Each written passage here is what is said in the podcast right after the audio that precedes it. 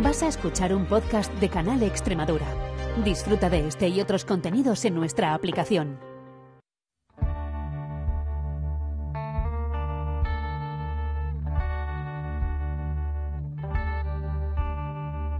Las perras de Pavlov con Olga Ayuso. Life is unfair. Kill yourself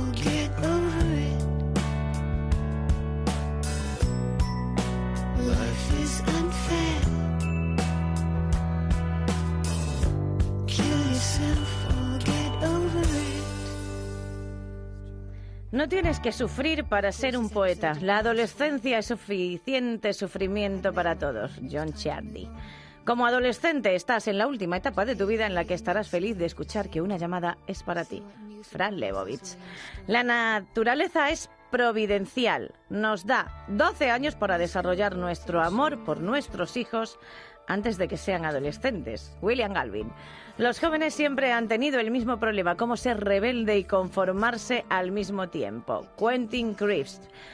Y mi favorita, qué raro es que los jóvenes siempre piensan que el mundo está contra ellos cuando, de hecho, es el único momento para ellos. Es de Miñón McLaughlin y el problema es que esto lo descubrimos tarde. Sí, bienvenidas, bienvenidas y bienvenidos todos. Vamos a hablar de adolescencia.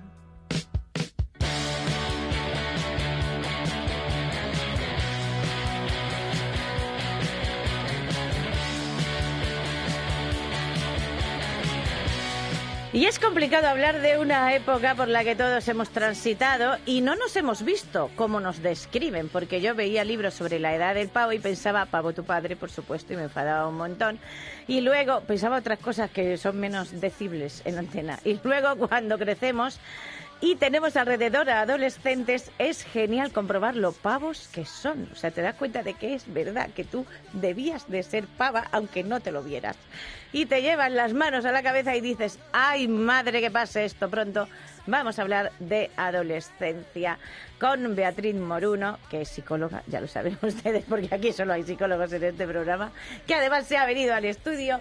Beatriz, ¿qué tal? Muy bien, muchas Pues, gracias. Que, es que en la adolescencia pasan cosas. Muchas. Pasan muchas cosas. Pasan muchas cosas. Es una época un poco convulsa en todos los niveles. Y no- no hormonas. solo- eso te iba a decir, no- y no solo las hormonas. Que las hormonas, luego, sobre todo las mujeres, no van a acompañar toda la vida. De esas Qué ya no te las quitas de Qué encima. horror, de verdad, qué horror. Qué horror. Hormonas. Cambios sociales. Bueno, claro, porque ya eres mayor. Eh, Pasa de una etapa de ser un niño a ser un adulto con todas las responsabilidades y problemas que eso conlleva. Y la parte más importante que yo creo es que tu grupo de referencia cambia. Sí, Pasa de ser tu familia a ser tu grupo de iguales. Y eso conlleva otro tipo de problemas para Sí. los cuales probablemente no tengan las herramientas suficientes todavía para, No, claro, para resolverla. Nunca te has enfrentado a Es que ese problema pequeño, claro. y todos los problemas que te surgen son nuevos. Sí, a mí me hace gracia una charla de Ramón Nogueras que decía, vamos a ver, los padres para los niños pequeños, cuando todo el mundo dice, pero es que yo no he educado a mi hijo así, y yo lo miro y digo, por favor, después de tanto tiempo en el mundo, ¿realmente crees que tu educación es lo único que importa? Tu educación es un 2%, bonita. O Para sea, nada. eh, pero el, el punto es que él decía, dice, para los pequeños, los padres somos unos aburridos. ¿Vale? Ramón Noguera que puede cerrar todos los bares de Granada, ¿vale? Que yo estaba con él, estaba con él cerrando los bares de Granada. Pero para su hija, que tenían mm, cuatro, diez años, pues obviamente su padre es un aburrido y los mayores somos aburridísimos porque lo único que hacemos es beber, comer y hablar. Y ya ¿Vale? Pero cuando eres adolescente, la cosa ya cambia. De tu padre es aburrido a tu padre no tiene ni idea. Tu padre, tu madre, dos padres, dos madres, ya saben, adres, todo. Tú eres la persona que sabe lo que quiere, que realmente es verdad. Tú como persona Claro. eres quien sabe qué, qué quieres, Exactamente. pero no te fijas tanto en lo que te dicen tu familia o tus cuidadores primarios, Hmm. sino en qué te está diciendo tu compañero de clase o la persona con la que sales de fiesta. Exacto. Y ahí hay problemas porque la gente siempre tiene. eh, yo recuerdo la canción de Serrat, ¿no? De cuídate mucho, Juanito, de las malas compañías. Exacto. ¿Sabes? Porque los padres están histéricos siempre intentando saber cuáles son los amigos de sus hijos y el problema es que los hijos no quieren decirle a las madres que cuáles son sus amigos. Por miedo Claro. de a ver si a mi madre no le gusta Claro. con quién estoy saliendo. Pero Exacto. soy yo al final quien decide con quién salgo y quién no. De hecho, muchos de los problemas vienen por la sobreprotección de los padres. Si al adolescente no le están dando la oportunidad de equivocarse, ¿cómo va a desarrollar esas habilidades de resolución de problemas o de resiliencia? Sí, hace unas semanas fue la EBAU y mis compañeros se asombraban porque los padres estaban más histéricos que los hijos esperándolos fuera. Yo, a mí no me esperó, a mí no me esperó, a mí no me esperó nadie. Yo salí sola también. A ver, claro, o sea, la gente sale sola No, no te va a pasar nada. de la EBAU. Entonces, claro, yo esto yo tengo como ambivalencias con esto, por la ambivalencia de eh, no voy a juzgar cómo educan los demás y la otra de esto lo mismo no es lo más correcto. No es lo más sano psicológicamente, porque al final tú Vale, no lo dice una profesional, no yo, vale. Bien, gracias. Bien, claro. El cambio del grupo de referencias, que yo creo que es una cosa gorda, porque eh, la presión social es poderosa, joven Padawan. Bastante. Y tienes que acomodarte a, a un nuevo estándar. Ya no quieres ser como tus padres, ahora quieres ser como tus amigos. ¿Y qué amigos tienes? Vale, Es tu elección. exactamente. Ahora, puede haber situaciones en las que tú quieras decir que no, que no quieres emborracharte, que no quieres beber, que no quieres fumar porro, que no quieres meterte una raya de coca, que no quieres, etcétera, etcétera. Y que la presión social sea grande. Yo no sé si esto depende de que los padres te hayan educado perfectamente para decir que no, o de otra historia de aprendizaje, o de que. De hecho, hay dos tipos de influencia. Está la influencia informativa de voy a recurrir a este grupo de personas para informarme de qué es lo correcto de hacer. Y luego está la influencia de, eh, de presión, de tengo que hacerlo para acomodarme a y que no me den de lado por no hacerlo. Entonces yo creo que esa es la influencia que más presión ejerce. Sí. La de- influencia de, quedarte, del miedo a de quedarte, quedarte solo. solo y voy a hacer lo mismo que está haciendo mi grupo para ser como ellos y no quedarme solo. Pero miedo a quedarse solo al final luego te- te- lo tiene toda la gente en toda la etapa de su Sí, vida. lo que pasa es que, que claro, la gente se casa y, y mantiene matrimonio Por no horrible por no estar solo. por no estar solo, pero es que la adolescencia es emocionalmente difícil. Entonces te acomodas a lo que sea por, por no quedarte solo ni y ser del grupo, digamos, con más estatus también. Si el grupo de populares de mi instituto sale todas las noches y llega a casa arrastrándose, yo voy a hacerlo porque quiero ser como ellos. Y da igual la educación que te hayan dado. Da igual. Sí, sí, esa es la cosa.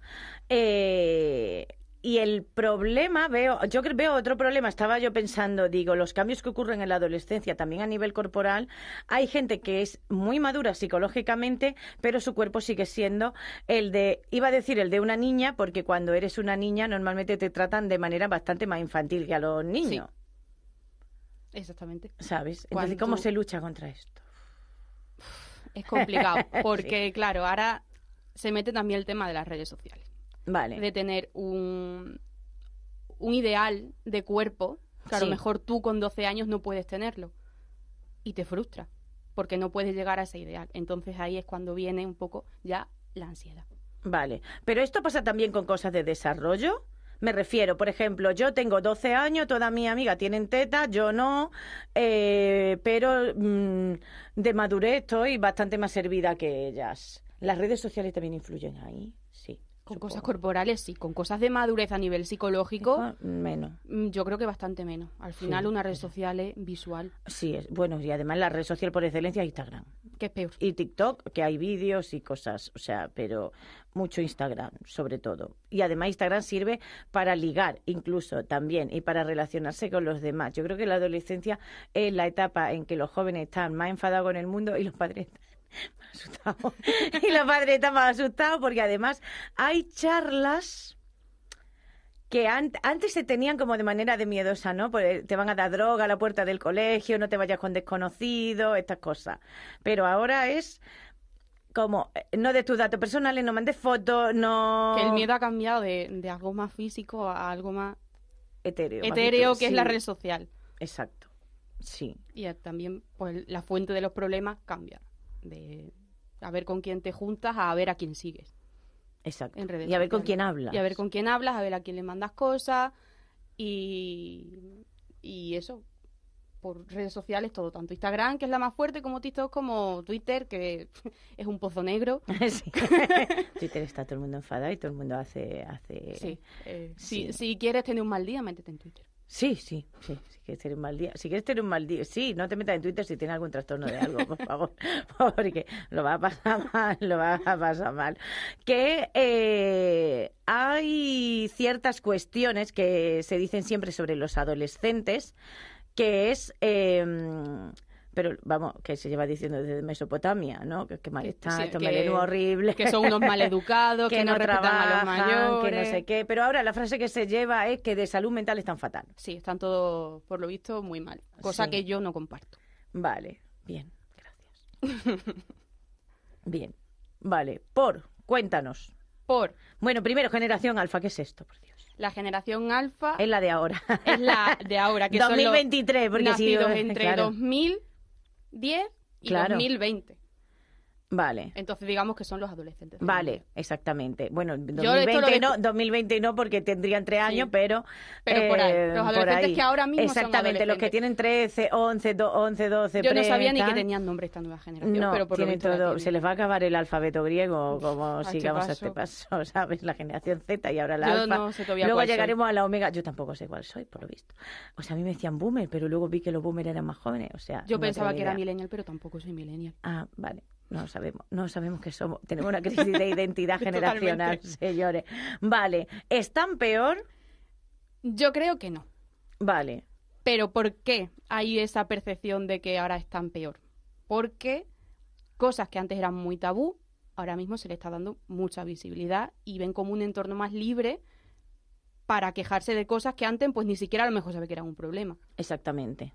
Y Sí, yo lo he visto con gente con, con cuestiones sobre identidad de género, que hombre, no es a los 13, pero a veces sí a los 18, Puede ser. y si no lo han hecho en la adolescencia, hoy en la adolescencia, en la infancia me refiero, si no han tenido eh, reivindicación de su identidad de género cuando eran más chicos, mm, ya dicen, bueno, pues sí, ya, claro, ya, ya hay referentes. Ya, antes Claro, no había. Antes no había. Y si lo había, no había acceso a ellos, porque igual que hemos ahora mismo satanizado las redes sociales, también creo que tiene una parte buena Sí. de compartir mi experiencia, que a lo mejor salen 20 personas diciendo, a mí me pasa lo mismo. Y a lo mejor esas personas que te dicen, a mí me pasa lo mismo, hasta que no te han visto a ti, no sabían que, que lo que les pasa tenía un nombre. Y creo que esto se ve mucho con el bullying, por ejemplo. Sí. Porque antes, vale, a ti te pegaban en el colegio, pero no tenía nombre, no, Y era no cosa de hablar con otras niños, personas. y si te pegan, defiéndete, y tú estabas ahí fatal de la vida. Con secuelas para el resto de tu vida, pero no pasaba nada. Pero como no tenía nombre, no podías hacer nada, pues te lo comes con patatas y ya está. Exacto. Ahora mismo tú, creo que el entorno, a nivel social también, está dando como mucho más libertad y mucha más visibilidad, visibilidad a ciertos temas. Exacto. Estaba yo pensando en gordofobia también, pero esta, este tema, porque hay adolescentes, obviamente, gordos. El problema es eh, Que a ti la antes te presión decían social. gordo y Sí. te lo comes. Y te- Ahora sí, mismo te dicen gordo y tú sabes por cosas que has visto de otra persona Sí, que eso no está bien claro, y que eso tiene un nombre. claro. Y ahora mismo, sabiendo que no está bien, yo puedo coger y decir, "Mm, esto me molesta. ¿Qué pasa? Que si ahora todos los adolescentes están a decir, esto me molesta, esto me molesta, esto me molesta, Ya la generación de la percepción claro. social dice, jolín, es que se quejan por todo. No se están quejando Claro. por todo, pasa que se están quejando Que por, de cosas, que antes nos que antes no podías porque Claro. si te pasaba dirás, pues es normal. Pero como ahora compartes tu experiencia con mucha más gente, empiezas a lo mejor a Sí. plantearte, a lo mejor tener ataques de pánico todo el día no es normal. O a lo mejor no quieres salir de la cama no es normal.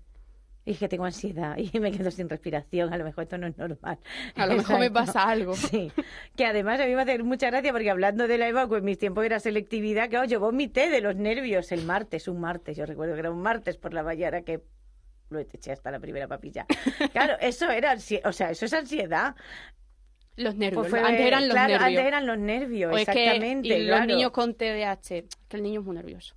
Es que el niño es muy nervioso. A lo mejor el niño tiene un problema del neurodesarrollo. O sea, claro. claro. Digo. Puede, mírelo usted, señores. Pero sí que es verdad que hay veces que es, eh, O sea, que siempre demoni- yo creo que demonizamos un poco lo que no conocemos y lo que no eh, controlamos. Y las redes sociales son muy incontrolables.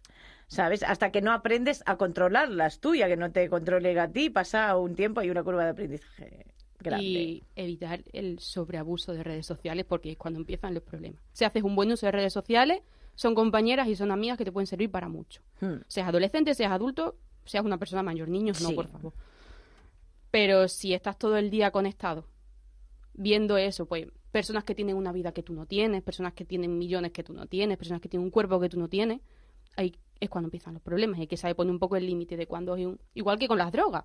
Sí. Cuándo es un uso recreativo Claro. de cuándo es un abuso. Exactamente. No, y además que estaba yo pensando, digo, que si estás todo el día enganchado a las redes sociales, pues tiempo para leer tampoco va a tener.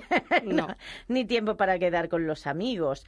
El, la expresión, la expresión de los sentimientos. Sí que es verdad que los adolescentes se expresan más, pero yo siempre he visto diferencias de género en la manera en que se expresan.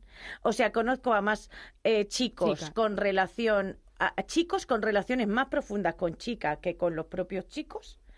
¿Sabes? Por aquello, por- que a mí me hace gracia porque siempre se dice que esto está cambiando, que esto está cambiando. No cambia tanto. No, pero porque Cambia estamos tanto. socializados de esa manera. Exacto. De los chicos con los chicos tienen que ser los más duros, no tienen sentimientos, porque eso les da como una vulnerabilidad. Sí, la frase más famosa es no te rayes. Anda ya, no te rayes cuando tú intentas contar algo. En cambio, las chicas supongo pena, que- Yo me río, pero me da pena, realmente. que ven un poco más, no seguridad, sino como si yo te cuento que tengo X sentimiento, a lo mejor no me miras como un blando, como podría mirarme mi amigo. Exactamente. Yo lo que pienso también es en los padres, porque adolescentes de este programa lo oyen poco, y, a- y padres eh, eh, y adres y madres que van a decir, eh, ¿qué, ¿qué hago? ¿Qué hago? que Pero el problema es que yo lo que pienso es que si te preguntas qué hace cuando tu, tu, tu hija tiene 13 años, porque lo mismo ha llegado tarde. Ella Eh, siente, yo creo ella que eso te lo tienes que preguntar mucho antes. Cuando tenga uno. O sea, tú tienes que, Meses, días. Claro. que empezar a educar a tu hijo desde el principio, no cuando ya empieza a tener problemas. Tienes que evitar el problema, no Claro. intentar resolverlo cuando ya a lo mejor no tiene solución. Y es como crear el clima, que es lo que siempre decimos, Es crear, que, crear un claro. clima en tu casa para que Pero, se puedan claro. comentar las cosas y esas cuestiones. Es difícil. Yo comprendo que, que educar a una persona nueva que viene de cero es difícil. Tiene que Pero ser, tiene que ser. puedes educarte en ello. Puedes leer, puedes ir al psicólogo, hacer muchas Ah, bueno, cosas bueno. para intentar Mm. que la crianza sea lo mejor posible, que llegue de la, la adolescencia y no tengas esos problemas. O evitarlo en la medida de lo, de lo que tú puedas y esté en tu mano. Porque evidentemente no depende al 100% de ti. Como No, hemos dicho antes, es la, educación no, determina nada. A lo mejor tú educas a tu hijo de la mejor manera posible que tú piensas que es la mejor, Sí, pero llegan los 15 años, es que hay muchas cosas en Y- juego, exactamente. claro. Que hay muchísimas cosas. Están los son medios, muchos factores. medios de comunicación, redes sociales. Van a surgir redes sociales que no conozcamos, porque yo, por ejemplo, para TikTok y Snapchat ya llegué tarde. ¿Sabes? Mejor. O sea, ya hemos llegado tarde y hay gente que tiene TikTok con miedo, entonces es como una cosa como fantástica, es como tener TikTok y hacen vídeos de estos de divulgación rarísimos porque todos tienen bailecitos. Eh, pero bueno, vale. Eh, pero yo pienso que el, que el mensaje mientras llegue, pues baila o haz lo que te dé la gana, pero que me hace gracia porque digo, no me veo yo teniendo Yo otra tampoco. red social. Yo lo intenté en su día, pero Pero que, claro, luego es que hay redes que te llaman o que no. Pero sí que es verdad que hay eh, cuestiones de consumo masivo. Yo veo un problema fundamental, sobre todo en el tema de la atención. de buscarla. No, de eh, tener problemas en, en los estudios porque tú no sabes mantener la atención o no, o, o como todo es visual y ahora hay audiolibros, ya no sabes entender un texto escrito, Y etcétera. porque vas cambiando mucho de un tema a otro. Es decir, tú ves un vídeo de 30 segundos, cambias a otro de temática totalmente diferente. Si tú lees un libro, a lo mejor estás con el mismo tema tres capítulos. Entonces hay muchos problemas de eso, de querer información nueva constantemente. Y de ir rápido de un tema a otro, de elegir lo que quieres ver. Si estás leyendo un libro, tú no puedes elegir. Pues ahora me voy de un capítulo a otro. No. Es un poco el- la, la flexibilidad también. Sí, a mí me hace gracia cuando dicen que somos multitarea. No eres multitarea, eres una tarea, luego otra, luego cambias a la una No, y, y al final eh, tardas más en, en volver a recoger la atención que tenías en la primera, con lo cual de cada una en cada una. Lo que eh, realmente ocurre es que esa hiperconectividad. Claro, yo el, el- el punto que yo veo aquí es cómo eh, invado, entre comillas, la intimidad de mi hijo sin invadir la intimidad de mi hijo, pero que yo sepa qué está que está haciendo él en haciendo. redes. Claro. Es difícil porque habrá muchos adolescentes que te digan, pues hablo con no sé quién, hablo con no sé cuánto y te lo cuenten. Pero tú pregúntale a un niño de 15 años con quién está hablando. O sea, ¿dónde está el límite de, aunque sea menor, hasta dónde puedo yo meterme? Y yo creo que no hay un límite fis- ni físico ni nada. Sí, ni no hay un no límite, hay un- es, es tener una buena relación con él. Y ya está. Y confiar en lo que te diga y intentar no invadirle demasiado. Porque Exacto, es que a mí me hace gracia porque dicen, no, yo te dejo tener una red, pero me tienes como amigo. No, Cari, que se, no que va se pueden hacer tres redes distintas. Pero es que eso me parece absurdo. ¿Sabes? Qué Tanto con adolescentes como... Tengo yo tres cuentas de Instagram, ¿sabes? O sea, perdona. ¿Sabes? Yo creo que Y una no- es medio secreta, por cierto, ¿sabes? Pero... Que no hay que forzar a que te cuenten nada. Tener una buena, buena relación con ellos y que salga de ellos decirte, jolín, pues, habla con esta persona, me ha dicho esto, no sé qué. Sí, y está, creo que es la única solución. Claro, porque además en la adolescencia hay un problema que es que, que te den lecciones, aunque sean tus padres, No te gusta. no te gusta. Nada. Y entonces cuando te empiezan a decir, pues ten cuidado con fulanito porque Y no haces sé lo qué, contrario. ya te... Aunque, aunque estés de acuerdo con lo que te están diciendo. Pero siempre el adolescente tira a la rebeldía. Hace lo contrario de lo que me están diciendo. Ah, si me dicen blanco, yo digo negro. Por y en contra. Pero porque es algo inherente a la adolescencia. ¿Cuánto dura la adolescencia? Que todo el mundo dice "Es que ahora somos eternos adolescentes porque estamos en casa de Cada los padres hasta los más. 40. y- Hay muchos estudios que dicen que cada vez empieza antes. Que eso, tanto Sí, biológicamente eso- también como social. Biológicamente, Sí. biológicamente. Me, me, me extrañaba, fíjate, Sí, sí, sí, sí. Sobre todo en las chicas. para que veas. Y luego, evidentemente, el clima laboral tampoco es muy esperanzador, entonces yo he estado en mi casa hasta los 26 años. Claro. ¿Dónde ha terminado mi adolescencia? Porque Claro, es un poco que más claro. llamamos, llamamos a final de la adolescencia a irte de casa.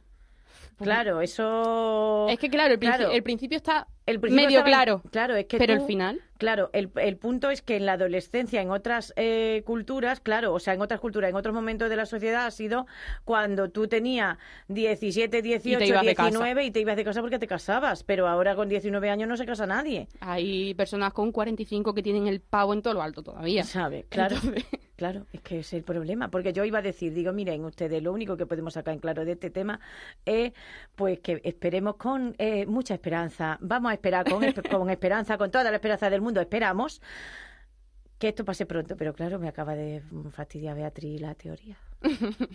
Porque No yo decía, ah, en dos años pasa, en tres años. Ojalá. Esto es como, termino de pagar el coche en 2027 y todo el mundo, qué lejos, y yo, no, está a la vuelta de la esquina, no os preocupéis, ¿sabes? O sea, está a la vuelta de la esquina, realmente. Pero no, claro. Maduramos antes y cada vez tenemos más dificultades en, en tener una vida adulta independiente. Yo Lo haría- que pasa es que al final no es tan Yo biológico. haría como mi amiga María que reunió a sus cuatro hijos cuando tenía, cuando la menor tenía 18 y dijo, necesito ya la casa para mí. Yo Iros quiero, todos. os adoro, pero os voy a echar de casa. No, pero no vas a echar de casa, sí, buscaros trabajo ya. Y eh, hay que buscarse trabajo e irse de casa. Y punto. Y ya está. Ahora con los precios del alquiler eso no lo podría hacer. Lo pudo hacer en una época en la que con 800 euros al mes te podía pagar un alquiler compartido, ¿vale? Pero, Pero ahora creo que la cosa está un poco está complicada. peor. Claro, el problema es que cuando ves cómo va funcionando el sistema capitalista, ¿cómo le puedes pedir a un sector de población que no esté mal? Claro. Es que no puede. O sea, es que no, no, ven, no hay perspectiva de futuro ninguna. Si tú tienes 20 años y ves que todavía ni, no te contratan en ningún sitio, que aun teniendo estudios no, no te quieren en ningún sitio, ¿cómo le dices tú a esa persona, anímate? Que las cosas van a ir bien.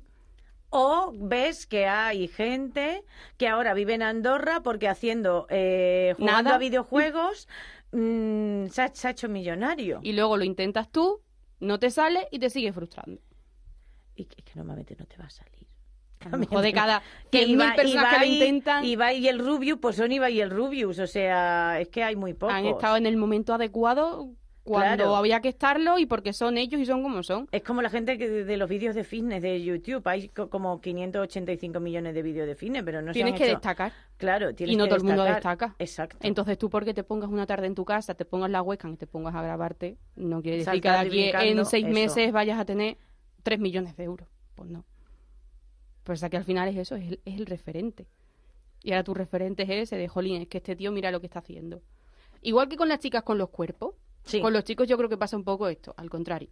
Bueno, al contrario, no, diferente. tema. Diferente, exactamente. jolín, pero porque- es como el- porque a los chicos se le- a las chicas se les educa todavía para estar guapas Y a los y a chicos los para chicos para el éxito el social, éxito. mm, que significa éxito económico. Pero las dos cosas llevan a lo mismo, a la frustración y a la ansiedad de, de un ideal inalcanzable. Y a no saber qué tengo que hacer con mi vida. Y que tú a lo mejor estudias una carrera y te comes un, un peo, ¿sabes? Totalmente. Y a lo mejor hay una persona que no ha hecho nada Pues millonario. y es millonaria. Entonces tú dices, Claro ¿qué estoy haciendo mal? Que, sí, yo me lo pregunto Y- muchas y- veces qué he hecho con mi vida. Y claro, tú te preguntas, digo, ¿qué he hecho con mi vida? No tengo casa propia, tengo 47 años, no tengo casa propia, no tengo pareja. ¿Qué he hecho con mi vida? Luego he dicho, te la has pasado.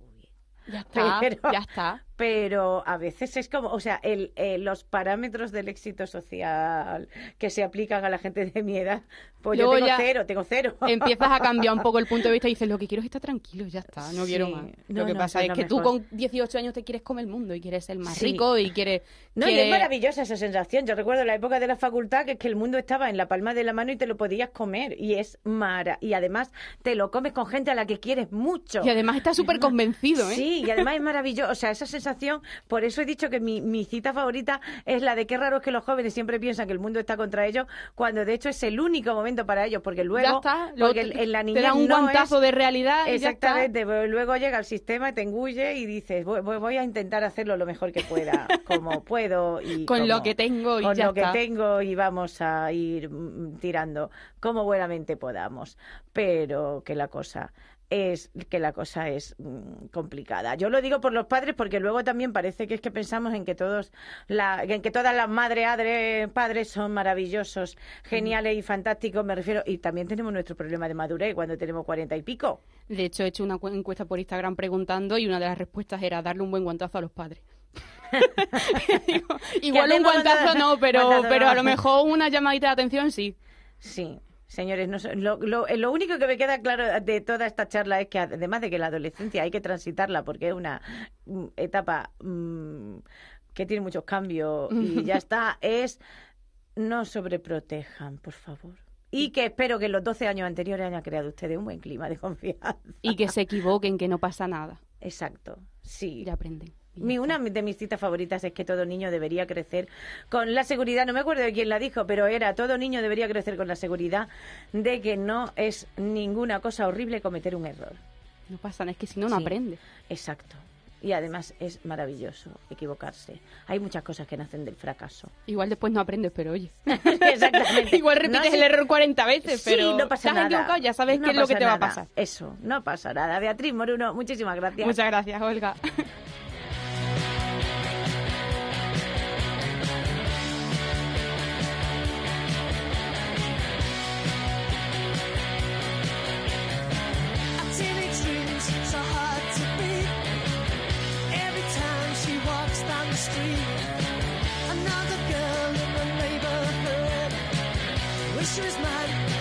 up.